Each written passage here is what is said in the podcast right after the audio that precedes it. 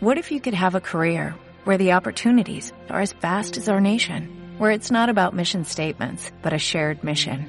At U.S. Customs and Border Protection, we go beyond to protect more than borders, from ship to shore, air to ground, cities to local communities. CBP agents and officers are keeping people safe.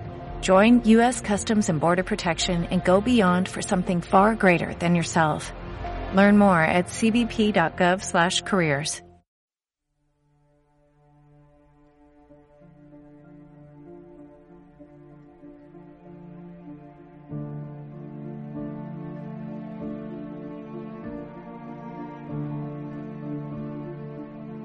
de este momento, comenzamos a escuchar Alerta OVNI 2012.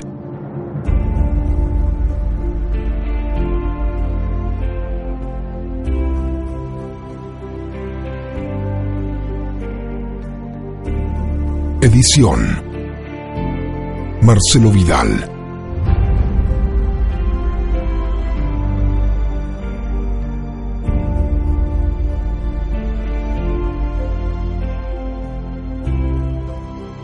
Visítenos en nuestro blog www.aifo.net.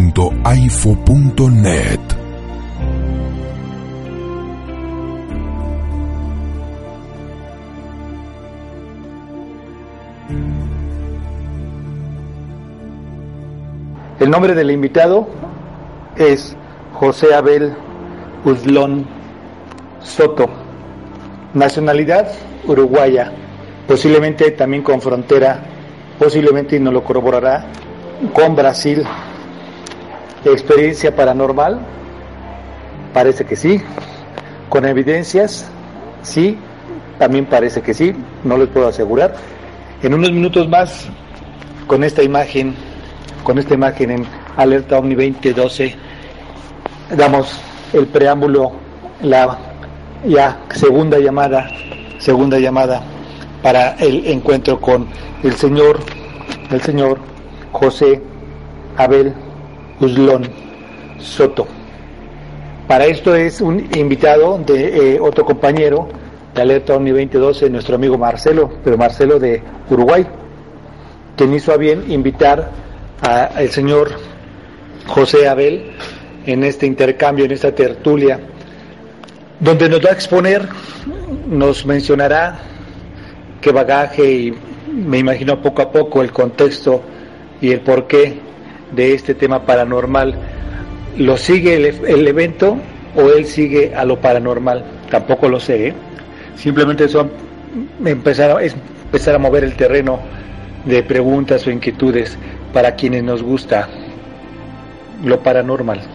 Así que en minutos más ya estamos en la segunda llamada. Gracias. Continuamos.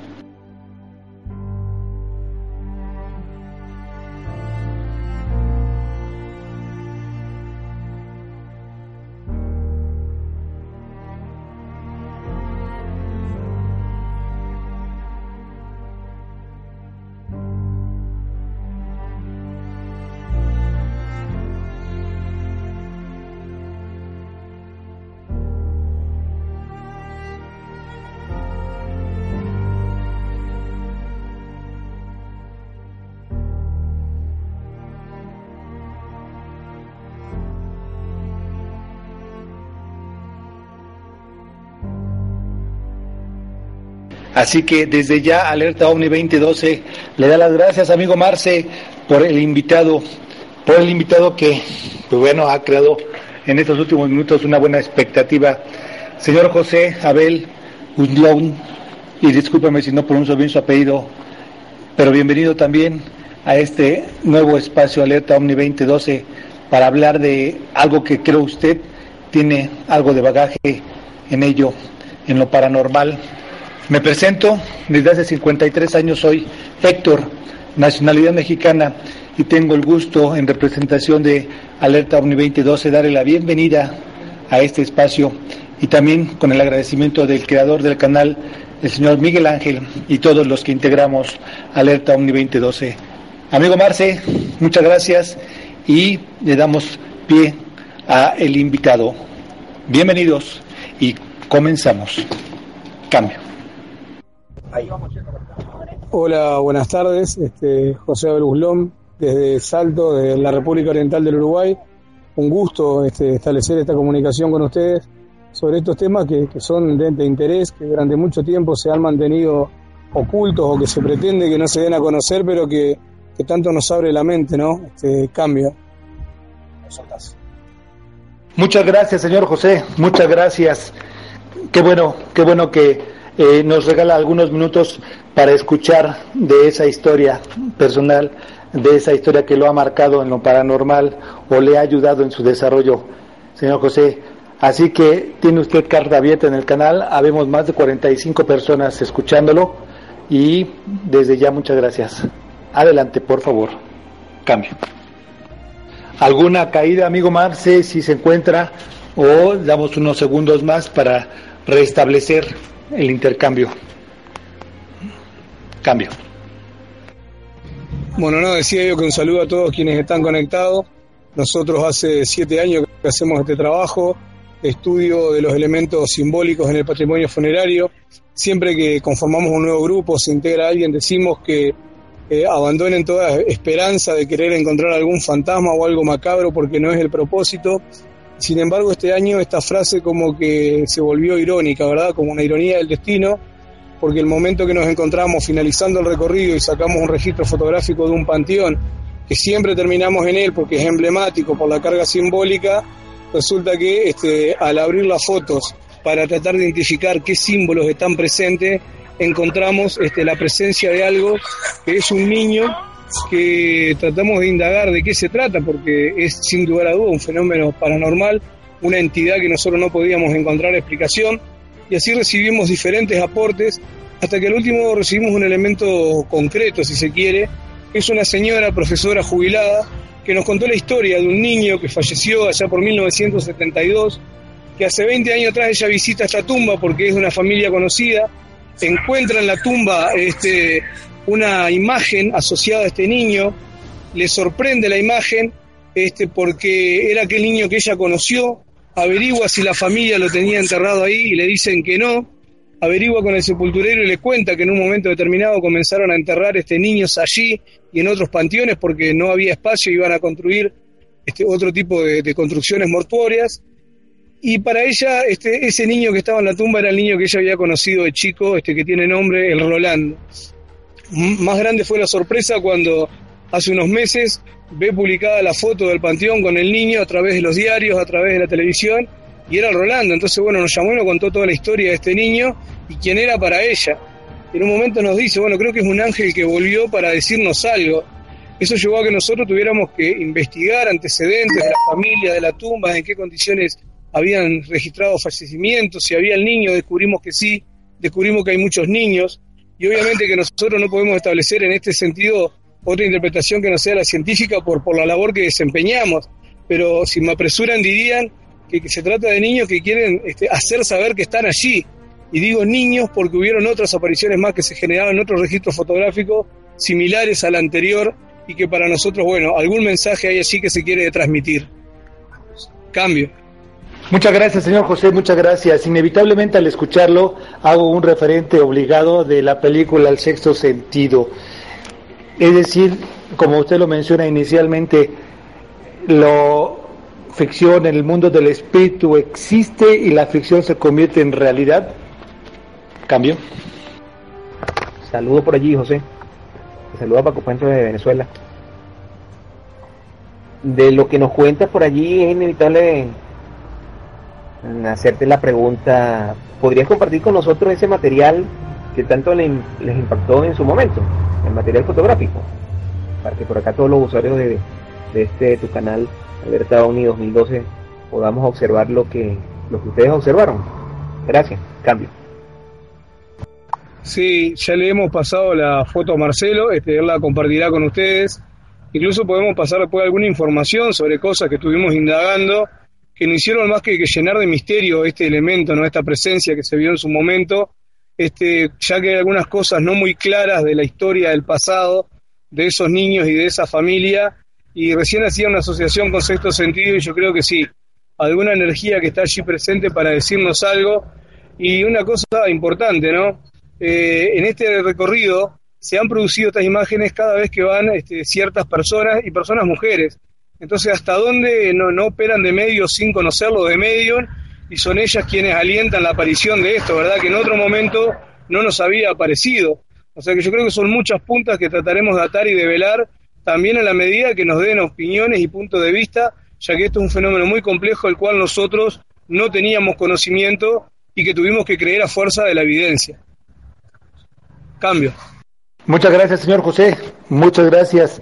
No sé qué le parezca si usted nos despliega todo el concepto y al final, para no cortar, nos da oportunidad de una serie de preguntas. Cambio. Sí, eh, no, tenemos mucho tiempo, pero tal vez en unos cinco minutos podríamos este, responder algunas cosas y de hecho dejar abierto el canal para, para seguir conversando sobre este tema. Este, creo que capaz que en la misma tarde de hoy, porque va a surgir algún momento en el cual va a haber un poco más de tiempo. Cambio. Bueno, en consecuencia, saltemos al plan B. Hay casi 50 personas escuchándolo, de manera que demos pie a alguna inquietud que a bien y con el respeto requerido el señor José quiera responder. Así que adelante, por favor, usuarios. Cambio. Hola José, saludos. Luis desde la República Argentina, provincia de Buenos Aires. Eh, bueno, saludo al Marcelo también, no estaba muy enterado del tema de cómo venía toda la mano. voy a la pregunta. ¿Cuál es la sensación de ustedes cada vez que toman imágenes en las que aparecen estos seres? Eh, en ese, ese momento, en ese instante, digo yo no de los otros. Cuando aparecen las imágenes, ¿cuál es la sensación? ¿Qué es lo que sienten? Cambia. Sí, hola, buenas tardes, un gusto. La primera sensación ante el primer registro fotográfico fue de, incredulidad, este, hasta que, como lo decía hoy, a fuerza de la evidencia tuvimos que creer que efectivamente algo era, y ahí el desconcierto, ¿no? Porque se dio a conocer nuestra investigación por un aspecto que nosotros no queríamos, que no nos interesaba, pero que tampoco los queríamos dejar de lado. Entonces la primera sensación, sorpresa este, y curiosidad. Pero ya cuando el fenómeno se repite, eso obligó a que tuviéramos una reunión como grupo para discutir qué hacíamos. Entendimos que, aunque nuestro proyecto pudiera desdibujarse porque estábamos sacando registros fotográficos de cosas que no tenían una explicación, por lo menos científica para nosotros, igualmente no podíamos negar eso que había ocurrido y ocultarlo a la sociedad en su conjunto de última que sea la sociedad quien saque sus conclusiones, pero nos generó la sensación de eh, un cierto interés por el tema y a su vez ganas de seguir profundizando en eso, porque entendimos que algún señal, algún mensaje debía haber ahí. Entonces, una, una sensación, si se quiere, amistosa, ¿no? Porque muchos nos decían, bueno, sintieron miedo, se perturbaron, no. Nada que ver más lejos que eso. Incluso muchos de los chicos se molestaron cuando alguien intentó deslegitimar esto planteando de que no serían imágenes de entidades, como que de alguna manera creo que se generó una especie de compromiso con eso que, apareció, ¿no? Pero ya te repito, nada más lejos que, sentir miedo, sino todo lo contrario, un gran interés y hasta simpatía, que resulta raro, pero fue lo que, lo que terminamos sintiendo. Cambio. Muchas gracias, señor José. Muchas gracias. Esto puede estar relacionado con el fenómeno también llamado ecoplasma. Cambio la posibilidad de una caída del sello. Así que corrobóreme, señor Marce o señor José, si se encuentran todavía. Cambio. Algo, algo sucede. Recordar que hasta donde hubo un reporte por parte del señor Marcelo, se encontraban en un panteón. Eh, habrá oportunidad de que ahora que se conecte nuevamente nos corrobore si siguen o están en un lugar similar y por ello la caída o los problemas de comunicación. Adelante, señor Marce, por favor. 48, 49 personas estamos escuchándolos. Cambio. Se observan en lista, pero no, no, todo indica que no, no logran entablar el contacto. Así que, eh, gracias por su pregunta, señor Luis. Señor Francisco de Venezuela, también gracias por su pregunta. El mundo del espíritu, ligado con lo paranormal, y no es tan malévolo por la voz o por lo que nos ha dicho hasta este momento el señor José. Nada que ver con el temor que tanto, tanto ha abrumado a varias generaciones. Hay un autor que se llama Christopher Everett que alude al mundo del espíritu de similar manera como lo menciona el señor José. No es, no es tan perjudicial realmente como tanto se ha escrito. Estoy haciendo un poquito de tiempo. Señor Barce, corrobóreme que ya se encuentra nuevamente, por favor. Cambio. Sí, positivo, Héctor, pero estamos medio lejos de la ciudad acá. Eh, el cementerio queda un, poco hacia afuera. Así que nos estamos arrimando al pueblo. Eh, voy manejando. Así que si ustedes eh, pueden esperar unos cinco minutitos ahí, le quedo agradecido. Así volvemos la conexión con el señor José. Este, le quedo agradecido a ustedes ahí por la comprensión. Cambio. Listo, listo. Será así el, para que no haya esos inconvenientes de comunicación. Así que queda un tanto libre la sala señor Luis, señor Paco y quienes estamos aludiendo a este tema de lo paranormal. El señor José, nacionalidad uruguaya, aludiendo a sus evidencias y este último caso de unos niños, unos niños como aquella película iconográfica también de El sexto sentido, un niño que lograba ver, ver el mundo del espíritu y al final termina siendo, si no amigos, por lo menos ya sin miedo. Así que, ¿alguna opinión? ¿Cambio? Sí, yo tenía una opinión con respecto al participante. Yo pensé, yo me imaginaba que él nos iba a exponer algo sobre el tema paranormal, casuísticas, investigaciones, estudios. No lo sé si vaya a ser así. Entiendo por ahí que, que va conduciendo y por eso tiene sus caídas de transmisión. Pero bueno, este, vamos a esperar a ver que, que llegue a su destino tenga cuidado por favor, es muy peligroso andar atendiendo el teléfono y andar manejando, más si no tenemos manos libres, así que esperemos, a mí me gusta mucho eso de los fantasmas y, el tema paranormal, ¿no? Cambio. Bueno, la sala siempre está dispuesta y abierta para tratar todos estos temas. Eh, un saludo, Sando. Eh, a mí también me gustaría seguramente si están escuchando o cuando escuchen, cuando entablemos otra vez la comunicación con ellos, de que se explaye un poco más o en algún momento organizar algo, alguna comunicación para que nos den un poco más de referencia, si ellos quieren, obviamente, sobre el trabajo en sí, eh, a lo que apuntaban ellos. Tengo entendido que estudiaban lo que es simbología, creo. Calculo que debe ser la simbología de los de los panteones, los dibujos, estatuas y demás. Eh, y bueno, se dio esta, esta cuestión que por lo que entendí no era lo que ellos buscaban, sino al contrario. Y, y también propongo que si van escuchando y si ven que que se acomodan con la red y el tiempo, que, pisen, que, pisen y continuaremos. Mientras tanto podemos tener la sala ocupada con cualquier otro tema. No sé qué, qué opine Sandoval, Héctor, eh, por ahí estaba Paco Pancho también, o la sala en general. Calculo que podría ser lo mejor, ¿no? Que apenas se acomoden, si están en la escucha, que directamente pisen, que, interrumpimos un poco el tema de lo que se esté hablando y luego se si terminamos una vez que terminemos con este podríamos retomar lo que se estaba tocando. Particularmente voy a estar unos 10 15 minutos más muy poco tiempo ya me tengo que retirar para mi para mi hogar. Eh, estoy en, la jornada laboral así que podemos eh, ocupar un rato más el canal mientras. Cambio Así va a ser, señor Luis. Claro que sí. Mire, déjeme preguntarle algo, porque tocó para mí un punto interesante. ¿Qué tiene que ver la simbología con el mundo del espíritu? Eso, a ver si en el momento oportuno se lo preguntamos al señor eh, José. ¿Por qué le inquieta ese tema? ¿Algo está en relación? ¿Una cruz? ¿Un obelisco? ¿Los mismos dolmenens? Bueno, se me hizo muy interesante la postura y la interrogante. Y bueno, en el peor de los escenarios, que ya no se encontrara, señor Luis, ¿qué le gustaría dejar como pregunta de una vez aprovechando estas pausas, si no es que ya pueden intervenir, ¿qué le gustaría preguntar? ¿Qué es lo que más le inquieta del mundo de lo paranormal? Gracias, cambio. Bueno, yo no puedo intervenir a esta hora mucho, pero me mantengo a la escucha. Me llamó la atención que se estén dirigiendo precisamente al cementerio en este momento.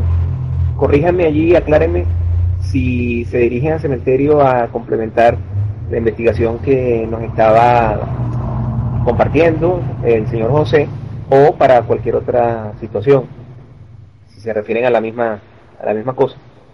Y de lo otro, que tiene que ver la psicología con, con el alma, bueno, eh, con, el, con el mundo de lo paranormal, bueno, psicología sí, sí que es alma, eh, precisamente, alma humana. Así que hay quienes asumen que, que ese conjunto de, de, caracteres propios que yacen dentro del, del ser pensante, dentro de la mente, eh, se dan, se producen, se procuran por el alma misma, por el alma, por el alma misma. Saludos por acá, quedamos al escuchar, no podemos intervenir tanto. Cambio. Algo curioso, señor Francisco, señor abogado, es que ellos se encontraban hasta donde me quedé eh, en un cementerio precisamente y este último reporte que hace el señor Marcelo de Uruguay dice que se dirigen hacia el centro porque están un poco distantes. Supongo, intuyo, y con muchas posibilidades de que me esté equivocando, que por eso la ausencia de comunicación, pero vivieron el evento en el cementerio hace algunos minutos atrás, si no es que más de media hora, una hora. Mm,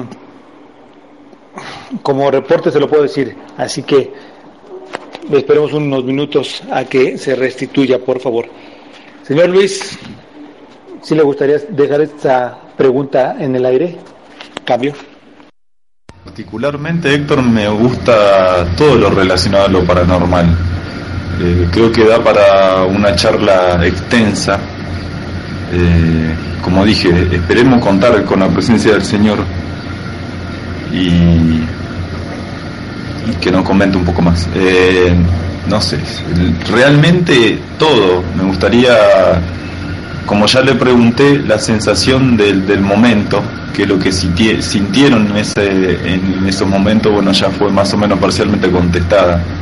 Y bueno, sería cuestión de, ir preguntando, pero eh, también lo que usted acaba de, de, expresar ahí, la relación de las simbologías, simbología, creo que Paco entendió mal, escuchó mal, escuchó psicología eh, y usted se refería a la simbología eh, que se encuentran presentes siempre en, los panteones, en los cementerios, como dijo usted, obeliscos, eh, distintas simbologías de cruces, gárgolas, todo ese, ese submundo.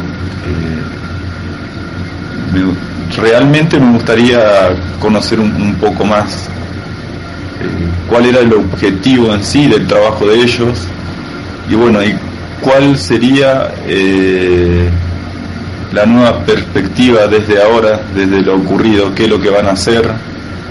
Eh, no sé, intentarán ayudar a este, como en las películas, intentarán ayudar a este, a esta alma perdida o esta alma que, por decirlo así, como se cree, eh, que todavía le quedó algo por cumplir y no lo cumplió, por eso todavía se queda en este mundo, en esta dimensión.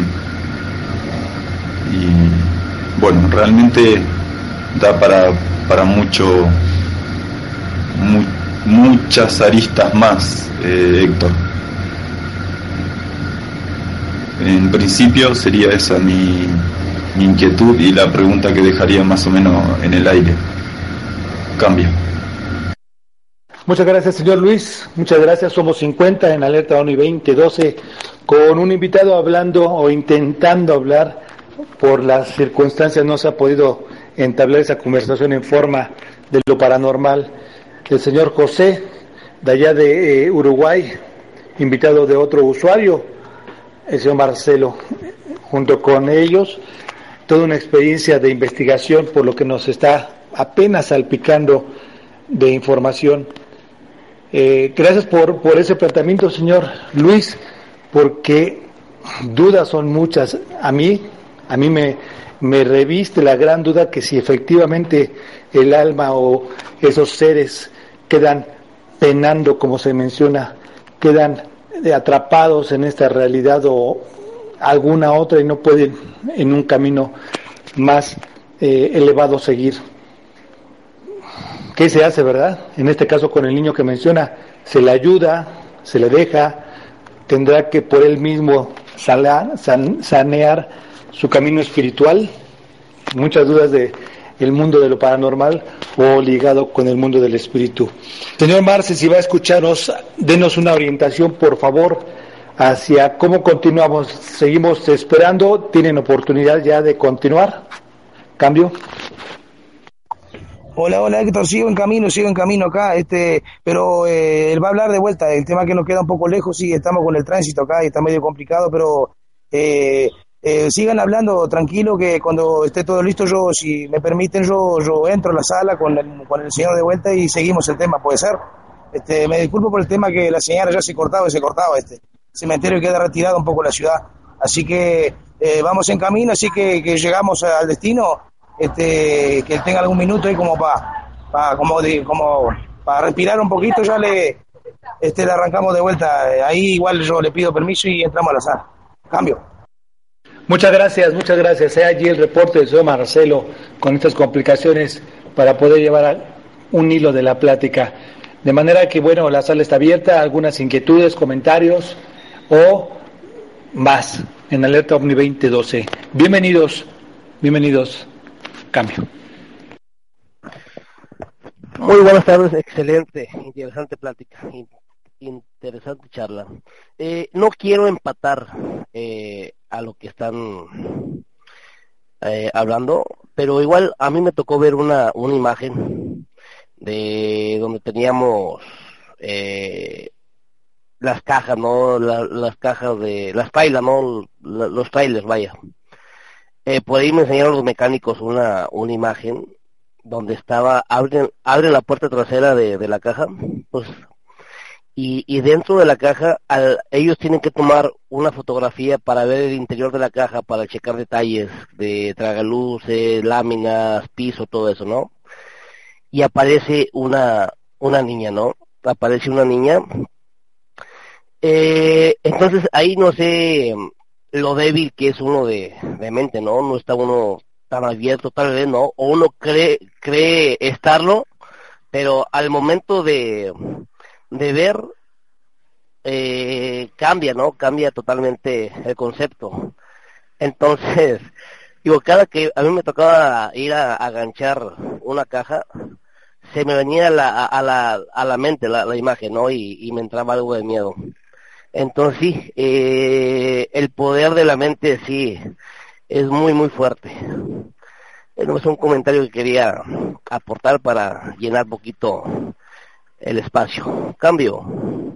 Y además de que, no, no es que lo llene, sino que aporta a este tema que usted me hace recordar que el lugar en donde vivo, también personas que han estado me han hecho referencia de que ven a un niño, ahora que mencionó, a un niño, nunca tengo más de casi 20 años en ese lugar y no, no, no he tenido sin embargo, personas familiares, no familiares que han estado por diversas circunstancias, notan la presencia. Su servidor nunca. De manera, y, nunca, y no he tenido tampoco ese temor que me lleve a, a prender una veladora o hacer una limpia o poner un incienso. No, en absoluto. ¿Qué razones habrá o qué se requiere para poder contactar? Porque unos sí, porque otros no.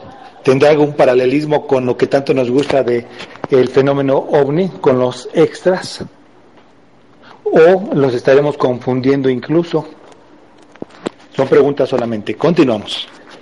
Cambio.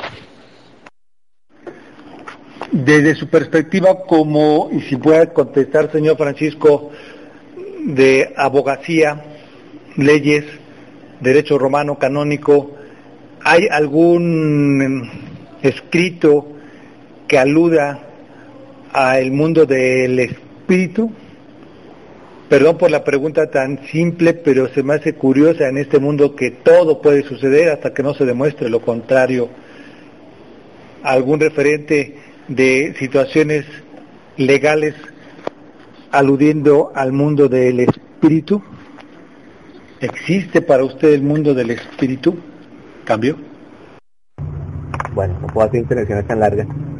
Eh, que yo sepa no. Por lo menos en Venezuela no. Eso no quiere decir que no existan, pero no, no, no tengo conocimiento de, de que de que existan como tales. ¿eh? Cambio. Caballeros, ¿cómo están? Muy buenas tardes, ¿cómo están todos? Eh, saludos de Colombia, tres, dos minutos. Eh, Paco Pancho, ¿cómo está? Señor Héctor, eh, bueno, para sintetizar, todos conectados hasta ahora en Alerta Uni 2012. Eh, señor Héctor, ya que tiene eh, el tema en la mesa y está bien aflorado, le hago una pregunta. ¿Y si no fuesen espíritus, si solo fuesen memorias? memorias que están de algún modo, digamos que virtualizadas en ciertos lugares. Y no hablamos de espíritus, estamos hablando de una correlación entre algo que fue, pero no tiene conciencia, y porque es simplemente una memoria, a algo que podamos llamar espíritu, que puede ser una conciencia ambulante.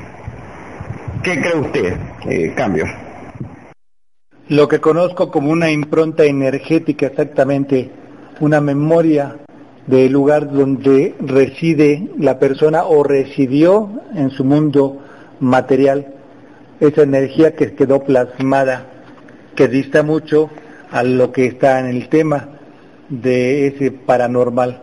Lo creo, señor Salomón, y perdón, bienvenido sea a Alerta Omni 2012. Sí, hay la diferencia y lo considero como diferentes niveles de vibración entre uno y lo otro. Y el diferente o el porcentaje de vibración dependerá también del porcentaje de una conciencia, pero ese es otro tema. Impronta energética, por supuesto, si en este momento estoy sentado, me levanto hacia otra habitación, hay algo que queda en el lugar donde me encontraba sentado unos segundos no es sombra, ¿eh? No, no, no, no, sino es una impronta energética. Creo que a eso usted se refiere. Bienvenido, señor Salomón. Gracias por preguntar. Cambio. Eh, ok, señor Héctor. Sí, fíjese que ha sido uno de los casos eh, en los que tenemos que empezar a preguntarnos si es alma, si es conciencia, si es qué más le tenemos, le tenemos cantidad de nombres. Pero en realidad, eh, muchos de los casos que se presentan no son más que memorias en el antiguo tibetano, basanas, memorias virtualizadas, conjuntos de memorias, los duches, conjuntos de memorias que van siendo virtualizados pero que se mantienen latentes, pero no se mantienen perfectamente, que le digo, eh, en un estado, en, un estado de, de le diría yo, de presencia continua, porque actúan por épocas porque a eso es otro problema. Nunca, por ejemplo, usted dice, aquí ocurre algo, hay un fenómeno paranormal, pero este fenómeno no ocurre constantemente, tiene sus épocas en lo que estos ocurren. Eh, señor Héctor, le, hago un comentario y perdóneme que no le puedo continuar con todo el comentario, pero todo esto tiene que ver con las alineaciones planetarias. No le voy a decir por qué todavía, que es un trabajo que, que, todavía me lleva, me lleva tiempo y me gustaría comentarle de una vez por qué, pero no puedo.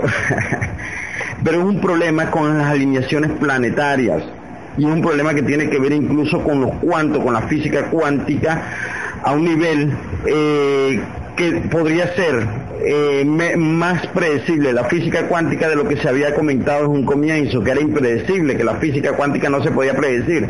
El problema es que eh, hay cosas que vemos y hay cosas que no vemos. Hay cosas que podemos predecir y hay cosas que no podemos predecir. Entonces, obviamente esas memorias son de las cosas que no podemos predecir y que actúan obviamente bajo un fundamento totalmente diferente. Cambio. Hola, buenas. Eh, soy Muriel, hija de Dama Tarot. Eh, creo que poquitas veces he intervenido, pero realmente ahora me siento un poco molesta porque lo he llegado a discutir con mi madre incluso. Acá se habla mucho del tema particular de la física cuántica. Yo estudié tres años física en una universidad y les puedo decir que la física cuántica no es un término usarlo como quien dice ah, hoy día respire aire, porque es un tema de estudio de una rama de la física que cuantifica magnitudes que son ínfimas a la vista. No quiere decir que ellos van a empezar a hacer trabajos cuantitativos de qué es lo que es un, un fantasma, como se está hablando acá en este momento. Eh, es más, ocupa fenómenos físicos a escalas microscópicas donde se hacen por el orden de la constante de Planck, o sea, es algo, algo literalmente cuantitativo. Mm, no se justifica mucho, pero la mayoría de la gente que a lo mejor no se informa o no lee bien o no sabe realmente el conocimiento de la física, lo ocupa como un, un concepto diario y está súper manoseado, en verdad. Pero yo de verdad los invito a investigar un poco en qué consiste la física cuántica para empezar a justificar su, su, eh, sus aportes. Porque a mí particularmente me molesta bastante que se, se manosee tanto eh, este término. Y yo ves que vengo a mi casa y escucho las intervenciones que ustedes hacen con diferentes temas. Cuando ya no hay mayor justificación, la mayoría de la gente eh, alude o acude al tema de la física cuántica. Y a mí me molesta particularmente ser una persona estudiada de la rama de la física, me, por cinco años de la carrera pedagogía en física o que la licenciatura en física, me molesta bastante que se manosee el término y se mal utilice, porque eso genera una, una mala conciencia eh, del, lenguaje científico, que después uno lo traspasa a la demás gente y, y se hace una, una malversación de los estudios científicos, como ahora, pues que la gente dice que que no se tiene una mayor justificación, pero que a nivel físico cuántico se hace. Eso es imposible, porque a nivel físico cuántico se hacen estudios de átomos, electrones, partículas. Eh, eso mayormente es mi acotación. Eh, le robé el celular a mi mamá, así que por favor no se ir contra ella. Y con respecto a lo que estaban hablando, tampoco considero que sean memorias, porque las memorias son un tema eh, casi holográfico y si fuese algo particular, eh, cuando uno tiene algún recuerdo es algo privado, no se puede proyectar. Si un fantasma o un ente material fuese eh, holográfico, sería imposible que más de alguien lo vea. Eh, y está comprobado a nivel físico, pero no de la física cuántica, sino que con estudios paranormales, ni siquiera paranormales, con, no sé cómo explicarlo, eh, que uno como cuerpo es materia y energía, y el cuerpo cuando uno muere se estanca. Pero sin embargo la energía, por un principio de conservación de la energía física, jamás se pierde ni se destruye, por lo tanto se vuelve a conservar, se reintegra. Y se lo explicaba a mi mamá otra vez, que es lo que sucede con, con el tema de las auroras boreales. Eh, la energía se acumula en un punto hasta que llega una energía más grande, con una carga eh, mayor, y se empieza a disipar. Por lo tanto, mi proyección con respecto a los entes, eh, no sé cómo determinarlo, fantasmas, como se conocen, es que son un cúmulo de energía que no ha logrado ser disipado ahí, más que nada, a nivel científico. Saludo a todos, muchas gracias por escucharme, disculpe que me lo interrumpa, que tengan una excelente tarde. Cambio. Muchas gracias a usted por, por haberse enojado. Enójese más seguido. Eh, eh, hola, hola, hola, ¿qué tal? Eh, amiga, ¿cómo estás? A mí me encanta cuando entra gente que dice conocer algunos temas. El rey Salomón decía... ok, señor Héctor. Sí, fíjese que ha sido uno de los casos en los que tenemos que empezar a preguntarnos si es alma, si es conciencia, si es que más le tenemos, le tenemos cantidad de nombres. Pero en realidad, eh, muchos de los casos que se presentan no son más que memorias.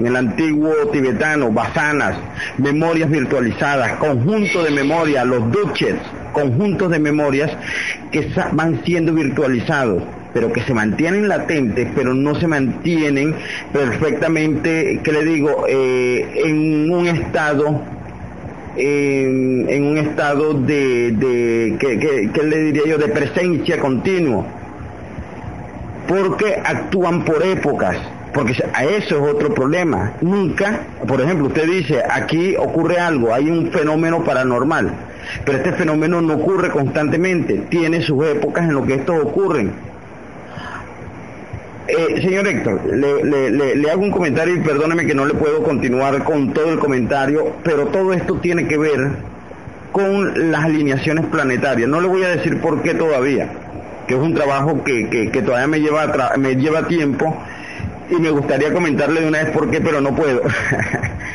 pero es un problema con las alineaciones planetarias y es un problema que tiene que ver incluso con los cuantos, con la física cuántica a un nivel eh, que podría ser eh, más predecible la física cuántica de lo que se había comentado en un comienzo, que era impredecible, que la física cuántica no se podía predecir. El problema es que eh, hay cosas que vemos y hay cosas que no vemos. Hay cosas que podemos predecir y hay cosas que no podemos predecir. Entonces, obviamente esas memorias son de las cosas que no podemos predecir y que actúan obviamente bajo un fundamento totalmente diferente. Cambio. Hola, buenas. Eh, soy Muriel, hija de Dama Tarot. Eh, creo que poquitas veces he intervenido, pero realmente ahora me siento un poco molesta porque lo he llegado a discutir con mi madre incluso. Acá se habla mucho del tema particular de la física cuántica. Yo estudié tres años física en una universidad y les puedo decir que la física cuántica no es un término usarlo como quien dice, ah, hoy día respire aire, porque es un tema de estudio de una rama de la física que cuantifica magnitudes que son ínfimas a la vista. No quiere decir que ellos van a empezar a hacer trabajos cuantitativos de qué es lo que es un, un fantasma, como se está hablando acá en este momento. Eh, es más, ocupan fenómenos físicos a escalas microscópicas donde se hacen por el orden de la constante de Planck, o sea, es algo, es algo literalmente cuantitativo. Mm, no se justifica mucho, pero la mayoría de la gente que a lo mejor no se informa o no lee bien o no sabe realmente el conocimiento de la física, lo ocupa como un, un concepto diario y está súper manoseado, en verdad. Pero yo de verdad los invito a investigar un poco en qué consiste la física cuántica para empezar a justificar su, su, eh, sus aportes. Porque a mí particularmente me molesta bastante que se manosee tanto eh, este término. Y yo ves que vengo a mi casa y escucho las intervenciones que ustedes hacen con diferentes temas. Cuando ya no hay mayor justificación, la mayoría de la gente eh, alude o acude al tema de la física cuántica. Y a mí me molesta particularmente ser una persona estudiada de la rama de la física. Me, por cinco años de la carrera Pedagogía en Física o que la licenciatura en Física, me molesta bastante que se manosee el término y se mal utilice. Porque eso genera una una mala conciencia eh, del, lenguaje científico, que después uno lo traspasa a la demás gente y, y se hace una, una malversación de los estudios científicos, como ahora, pues que la gente dice que, que no se tiene una mayor justificación, pero que a nivel físico cuántico se hace. Eso es imposible, porque a nivel físico cuántico se hacen estudios de átomos, electrones, partículas. Eh, eso mayormente es mi acotación. Eh, le robé el celular a mi mamá, así que por favor no se queréis contra ella. Y con respecto a lo que estaban hablando, tampoco considero que sean memorias, porque las memorias son un tema eh, casi holográfico y si fuese algo particular, eh, cuando uno tiene algún recuerdo es algo privado, no se puede proyectar. Si un fantasma o un ente material fuese holográfico, sería imposible que más de alguien lo vea. y está comprobado a nivel físico, pero no de la física cuántica, sino que con estudios paranormales, ni siquiera paranormales, con, no sé cómo explicarlo, eh, que uno como cuerpo es materia y energía, y el cuerpo cuando uno muere eh, se estanca. Pero sin embargo la energía, por un principio de conservación de la energía física, eh, jamás se pierde ni se destruye, por lo tanto se vuelve a conservar, se reintegra. Y se lo explicaba a mi mamá otra vez, que es lo que sucede con, con el tema de las auroras boreales. Eh, la energía se acumula en un punto hasta que llega una energía más grande, con una carga eh, mayor, y se empieza a disipar. Por lo tanto, mi proyección con respecto a los gente, eh, no sé cómo determinar los fantasmas, cómo se conocen, es que son un cúmulo de energía que no ha logrado ser disipado ahí, más que nada, a nivel científico. Saludo a todos, muchas gracias por escucharme, disculpe que me lo interrumpa, que tengan una excelente tarde. Cambio.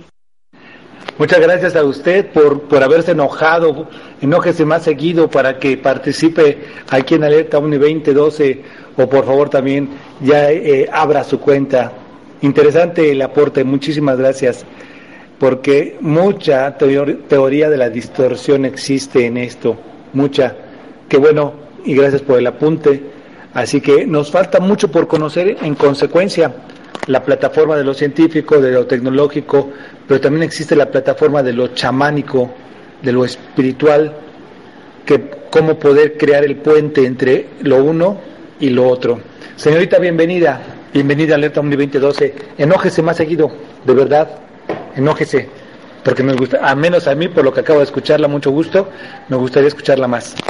Así que déjeme más preguntarle a nuestro amigo Marce, ¿qué hacemos, amigo Marce? Todavía falta mucho. No, continuamos. ¿Qué hacemos? Continuamos, cambio. Eh, hola, hola, hola, ¿qué tal? Eh, amiga, ¿cómo estás? A mí me encanta cuando entra gente que eh, dice conocer algunos temas. El rey Salomón decía eh, unas palabras que eran muy interesantísimas. Decía, ni es de lo ligero la, carrera, ni de, los ni de los elocuentes la palabra.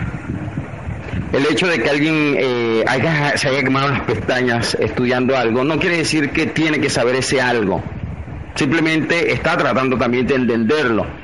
No hay una rama dentro de la física que realmente dé una explicación. Desde Planck, desde el mismísimo Maxwell, desde el mismísimo, eh, bueno, desde la misma historia de la física cuántica, el momento que se inicia, que pueda dar razón de la física cuántica y que sea totalmente sustentable por todos los que están. Es más, cuando Planck y, Ma- y Maxwell hablaron de física cuántica, Albert Einstein dijo que era una fantasmagoría porque no podía existir un universo como este, visible, predecible, y que al mismo tiempo existiera un mundo a nivel microscópico que se comportara de una manera tan anómala como lo era la física cuántica.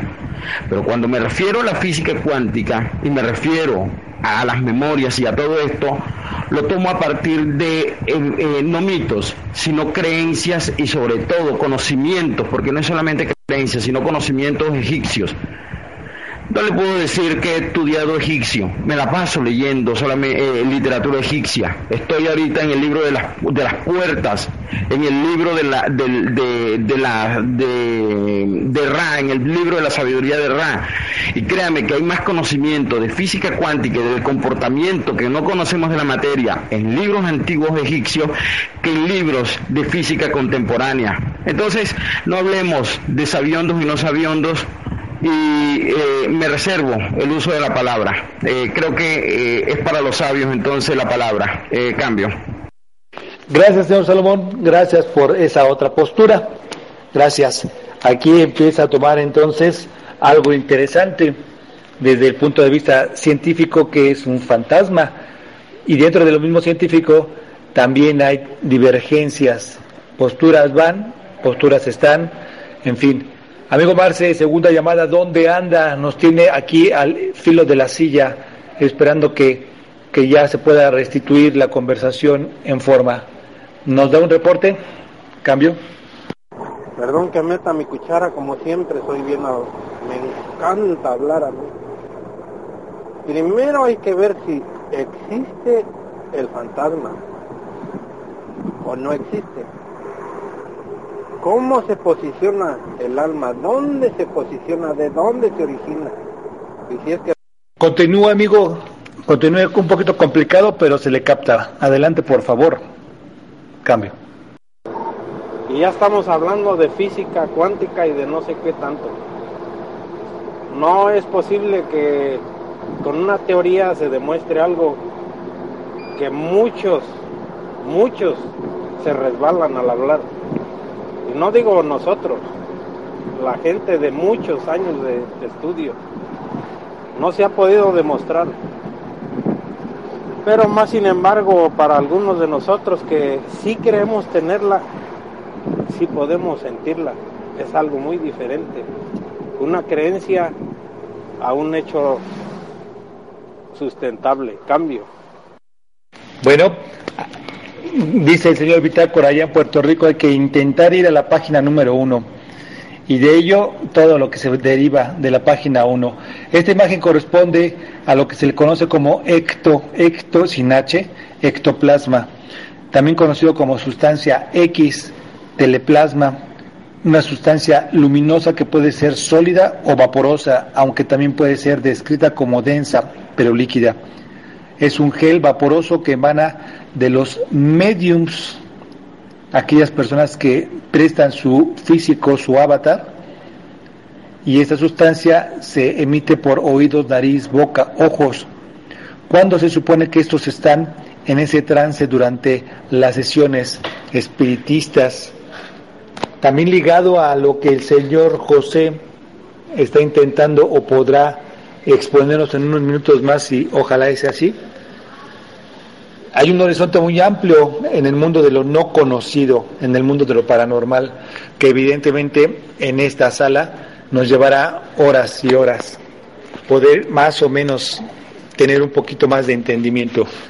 Señor Marce, señor Marce, ¿dónde anda? Repórtese, por favor. Cambio. Positivo, positivo, Héctor. Volví acá con el señor José, así que eh, está medio eh, complicado porque hay un, canal de televisión también acá, pero va a ser medio breve, pero va a contestar algunas preguntas. Así que eh, vamos arriba. cambio. Obrigado, como usted me ha enseñado. Obrigado, obrigado. Bien, pues entonces esperemos unos minutos más, calculo que no serán muchos, habemos casi 50 personas en Alerta Omni 2012 hablando, hablando de este, esta situación de lo paranormal y como definición de lo paranormal en contra de lo que usted y yo conocemos. La pregunta, señor Rana, entonces, si lo que conocemos realmente lo conocemos.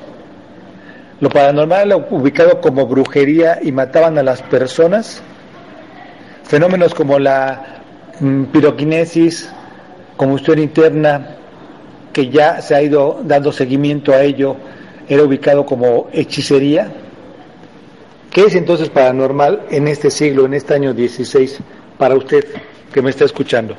Cambio. Saludos Héctor, eh, me encantó tu pregunta y bien cortito, porque tú sabes que yo soy bastante de repente demasiado resumida mis conceptos, después vienen mis amigos en la sala y los explayan de mejor forma. Creo que lo paranormal, partiendo de la terminología, de la etimología, tal como dice, es lo que está a un lado o al costado de la línea de lo normal, eh, comprendiendo que la normalidad tiene que ver también con factores eh, que nosotros digamos que están dentro de esa normalidad. ¿Por qué te digo esto? Por ejemplo, acá en Chile, en el subway, en el tren subterráneo, se ve mucho a la gente después del trabajo durmiendo.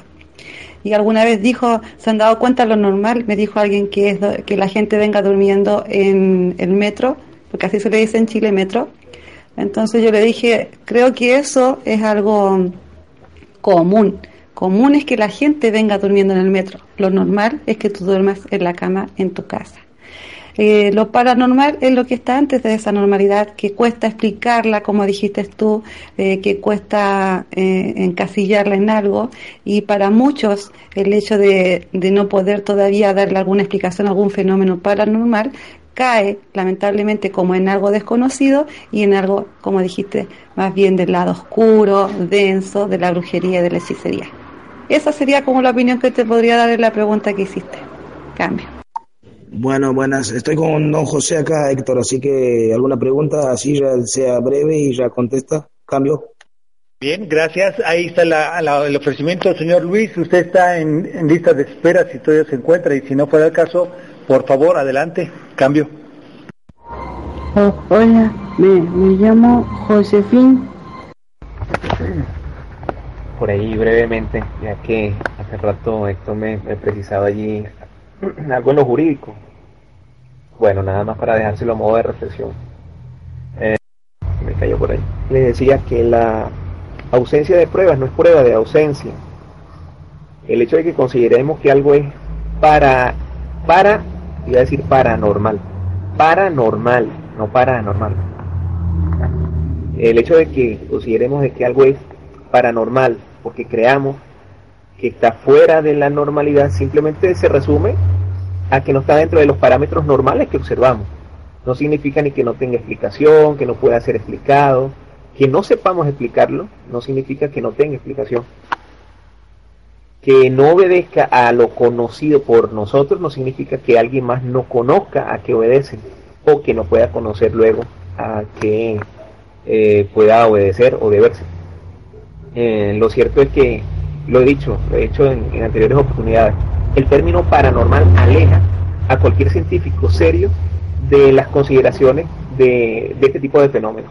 ¿Por qué? Porque es un término que, prejuicia, prejuicia muchísimo. Pregúnteselo a cualquier científico, em, no digamos ortodoxo, cualquier científico que, le deba a la academia mucho, eh, si se acerca sin prejuicio alguno a un tema que sea abordado con el nombre de para normal. Por eso yo prefiero a este tipo de fenómenos que no conocemos llamarlo por su nombre y no inventarle cualquier otro atributo y llamar la cosa por su nombre. Fenómenos natural, de naturaleza desconocida. Yo prefiero llamarlo así porque eso procura un, un mayor acercamiento de, los especialistas en ciencias naturales, a los especialistas en ciencias naturales que están llamados a conocerlo. Eh, pero bueno, una discusión de semántica dirán algunos por allí, pero yo considero que me va por ahí la conexión mucho. Bueno, eh, nada más esa reflexión a pasar. La ausencia de pruebas no es prueba de ausencia, la ausencia de, de pruebas no es prueba de ausencia, y el término paranormal debería ser revisado y llamar a las cosas de naturaleza desconocida, sí, cuestiones de naturaleza desconocida, o de naturaleza por conocer, si quieren términos más halagüeños. Saludos por allá a todos, muchachos, ¿cómo están? Bueno, quedo por acá, le escucho, no puedo participar tanto. Cambio. Ah, buenas tardes amigos, espero que se encuentren bien. Bueno, me hago presente para saludarlos a todos y para suscribir a las palabras que un racionalista como es mi amigo Paco Pancho eh, acaba de pronunciar. Este, mi humilde opinión, que está en línea con la que él acaba de expresar, es que la palabra paranormal incluso entraña una contradicción, puesto que lo, lo que corresponde a los fenómenos naturales eh, atañe al universo todo, y lo que está más allá de esos fenómenos también atañen al universo. Son fenómenos que tienen explicación, aunque no la conozcamos aún, eh, que requieren una, una, teoría, requieren un diseño eh, de principios físicos que todavía puede que no tengamos y por eso caen en el ámbito de lo desconocido. Esto no significa que sean paranormales, eh, que estén más allá de lo normal o más allá de lo eh, perteneciente a la naturaleza. Eh, así que este, suscribo a ello, ¿no? Hay cosas conocidas y cosas desconocidas, no hay cosas ni paranormales ni sobrenaturales. Cambio. Hola, soy la hija de Dama Tarot otra vez. Con referente a lo que estaban diciendo y el tema anterior, no tenía la intención de que quedara como que yo era la dueña de la palabra, como dijo el señor, de que la verdad era solamente para los estudiados, porque mi mamá no es una persona que llegó a la universidad y es una persona bastante letrada y culta. Así que yo no considero que el hecho de que tú vayas a la universidad y te quemes las pestañas, como me dijo él, cinco años, sea un tiempo perdido, porque hay gente que no ha ido a la universidad y se ha quemado las pestañas toda su vida y ha logrado mayores conocimientos de lo que la gente logra en la universidad. Eh, es más, muchos de los científicos o gente importante para la, la, creación del conocimiento universal jamás pisó en la universidad, así no es esa mi intención con respecto al caballero que ya ni siquiera recuerdo cuál era su nombre, tenía un nombre así como salomónico. Y ahora con lo que está, y también le doy el dato que si él quiere saber, porque la física cuántica sí tiene estudios con respecto a lo paranormal, que es lo que están hablando ustedes, y hace alusión bastante a lo que es, por ejemplo, las ecuaciones que tiró Schrödinger, eh, Dirac, Pauli, eh, por si a él le interesaba algún dato para que se nutra un poco en la cultura de que la cuántica y que habla de los sucesos de energía. Eh, también estaba comentando a mi madre recién hace un momento que estábamos escuchando a alguien que hablaba sobre prácticamente la etimología de la palabra paranormal. Por lo que yo entiendo, la, paranormal viene de, de, una paralela a la normal, por lo tanto son sucesos que eh, acontecen en el mismo momento y eso se puede justificar a través de la relatividad. Y también consideré que era una contradicción lo que él decía con respecto a determinar no algo paranormal, sino como un fenómeno, porque un fenómeno es la manifestación de una actividad que se produce en la naturaleza y se percibe a través de los sentidos, o también como una cosa inmaterial o hecho o suceso que se manifiesta y también se percibe a través de los sentidos o el intelecto. Por lo tanto, para que sea algo desconocido o algo que jamás alguien haya visto, no tiene sentido, porque el solo hecho de que tú lo puedas percibir ya tiene una, una justificación natural. Porque si empezamos a lo a, a, los antepasados de todos los sucesos cuando yo realmente me, me, remito al área de estudio que es la física lo mío. Eh, cuando la gente decía que sentía un choque eléctrico o veía las mismas auroras boreales o los rayos también se consideraba algo paranormal. Entonces si vamos a empezar a decir que lo, lo paranormal es algo incuantificable o intocable o insensible, no tiene mucho, mucha relación. Sin embargo, eh, cada quien debe tener la opinión que quiera si uno simplemente puede aportar un granito de arena. Eh, recordé escuchar aquí al señor CX, una vez conversé con él también, un gusto volverlo a escuchar. Es un cariño afectuoso hacia él. Cambio y al resto de la sala. Cambio. Muchísimas gracias, muchísimas gracias y chin, ahora no le, hizo, no le hicieron enojar, pero bueno, denme oportunidad de eh, calmar un poquito el río, porque está un señor que se llama José, viene como invitado y parece que lo hace unos minutos el señor Marce, decía que se le podría hacer una pregunta o él nos exponga. El tema es con el señor José. Gracias por todas las aportaciones que enriquecen, enriquecen en este momento el tema y los que estamos escuchando. Así que amigo Marce, no sé si hay oportunidad de retomar el hilo, retomarlo para poder darle continuidad con el señor, con nuestro invitado en Alerta Omni 2012. Corroborémelo, por favor, cambio. Dame ahí un minuto, porque este ya me, ocupo y no voy a poder intervenir. Saludar allí a Sergio. Saludos, Sergio, ¿cómo estás? Saludos eh, a la hija de Damatarón. Saludos a todos por allí.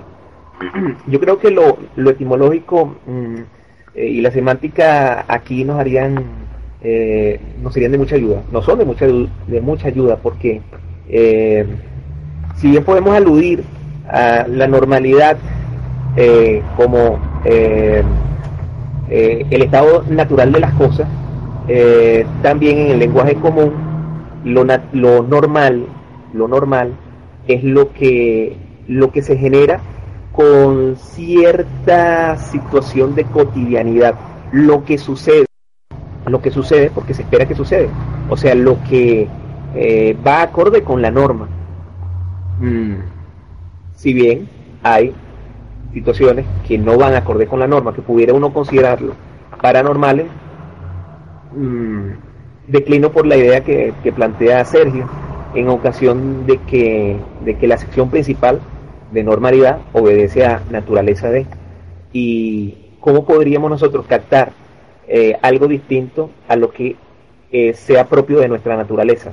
Sería, una, un, un oxímoron involuntario, diría yo. Creo que es una contradicción en sí mismo, sí. Eh, apoyo ahí lo que dice Sergio en ese respecto. Y lo, lo del término se los decía porque he conversado con muchos científicos en ciencias naturales y me dicen que si, si ellos huelen algo que, tenga el tinte de paranormal, la verdad es que lo, de, lo, lo, demeritan, lo, lo tienen a menos y sí hay un prejuicio generalizado. Un prejuicio generalizado porque, bueno, eh, no sé, declinación profesional, tal vez. y mucho ruido, disculpen si se escuchó mucho ruido. Quedamos por aquí al escucha. Saludos a todos. Cambio. Gracias por su prudencia, señor Francisco. Gracias por su prudencia. Amigo Marce, corrobóreme por favor si todavía podemos entrar y una disculpa para nuestro invitado. Cambio. Sí, hay que todo positivo. Este, el tema es así, mira, que yo lo, lo, conseguí traer, el tema que estoy compitiendo con un canal de televisión prácticamente acá, porque hay un programa que de acá de mi país que está acá presente, que yo no, tampoco lo sabía, y él estuvo ahora acá de vuelta y lo llamaron de vuelta porque eh, está movida la cosa. Él me dijo ahora que si queda bien para todos nosotros, y yo me disculpo el tema que se nos complicó, la señal y todo esto, porque repito, el cementerio era afuera de la ciudad, para afuera, no es acá adentro, como quien dice. Este, él está dispuesto a las 19 horas, o sea, entre una hora y media más o menos, nuestra, este, volver más tranquilo, o sea, que pueda contestar algunas preguntas más tranquilo que yo le pedí, porque ahora estamos con esa locura que el canal y que hay libros, que no sé cuánto, que justo también vinieron hoy a hablar con él, justo por el mismo fenómeno, porque esto movió mucho acá. Entonces, eh, inclusive tengo la foto, de este, si quieres ya lo comparto. Y seguimos las, tertulias este, un rato más y cuando él pueda entrar, yo interviene, intervengo de vuelta, pero con tranquilidad, que pueda contestar alguna pregunta y sin salir del tema. Si mantenemos el tema eh, con, el, con el señor presente, mejor. O sea, y mantener el tema eh, con preguntas, se le va a explicar él quería poner lo que el, trabajo de él es, cómo es el trabajo de él, este, pero ta, el tiempo está muy limitado y, intentamos intervenir y lo, la señal no daba, entonces se complicó un poco. Pero si no hay problema con ustedes, con todo lo, y me disculpo yo porque la cosa a veces no te sale tan redonda como parece, pero a las 19 horas de Uruguay, hablamos en una hora y media más, este, ahí sí, más tranquilo, más light, como, como hablamos nosotros acá. Si no hay problema, Cambio. Bueno, lamentablemente se complicó y del río revuelto se fue a una cascada. Así que el tobogán se hizo presente nuevamente. Señor Marce, la idea no es complicarse, la idea es tratar de eh, entablar una tertulia adulta, con prudencia, dándole pie al invitado, el respeto al invitado, y creo que sí, hago eco a ello. Desde ya, gracias, por favor, por favor, avíseme o a alguien que esté modulando para que se prepare o para avisar y así tener el tiempo necesario. Con prisa se genera toda una cascada, un efecto dominó que no va a llegar a buen puerto. Así que Alerta Omni 22 está testigo y queda emplazado en puntos suspensivos para esta tarde, si todo marcha más positivamente. No hay que forzar, seguramente el mundo del espíritu no lo permite en este momento. Y señor Francisco, gracias. Cambio.